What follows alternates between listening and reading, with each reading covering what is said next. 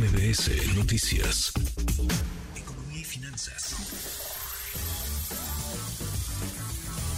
Con Eduardo Torreblanca.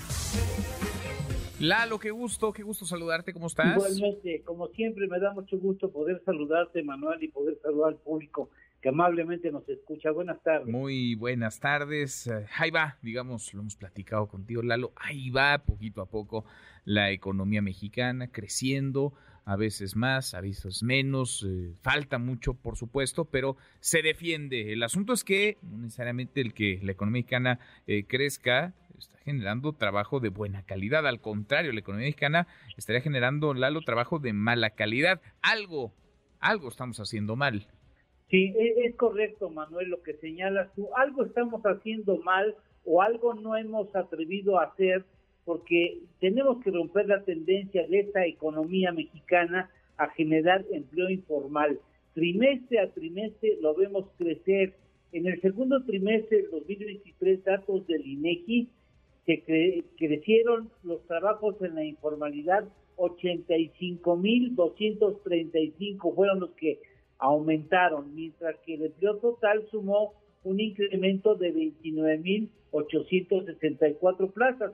Es decir, el ejército de trabajadores en la informalidad es impresionante ya en nuestra economía, lo ha sido siempre desde antes incluso de que inició el actual gobierno, suma ya 32 millones 293 mil plazas.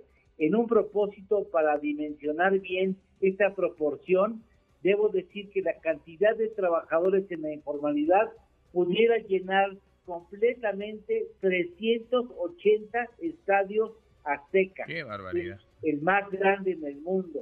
El problema es que lejos de disminuir este ejército, Manuel, aumenta y son trabajos que no solamente dan bajos salarios, sino además están desprovistos de seguridad social, son inestables, son eh, mal pagados sin soporte de salud, vivienda, retiro, prestaciones.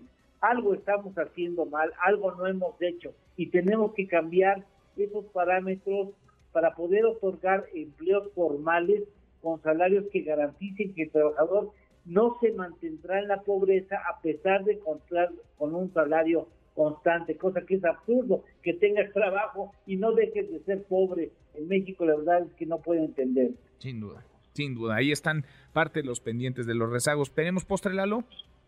Claro que sí. En 56 meses de gestión del gobierno de AMLO se han creado 1.428.000 trabajos ante el IMSS, es decir, un promedio de 25.500 al mes, que es un promedio, la verdad, pobre que debería de aumentar. Pues sí, sin duda, y en proporción mayor. Tendría que aumentar muchísimo. Lalo, abrazo, gracias. Igualmente, Manuel, gusto en saludarte y poder saludar al público. Buenas muy, tardes. Muy buenas tardes.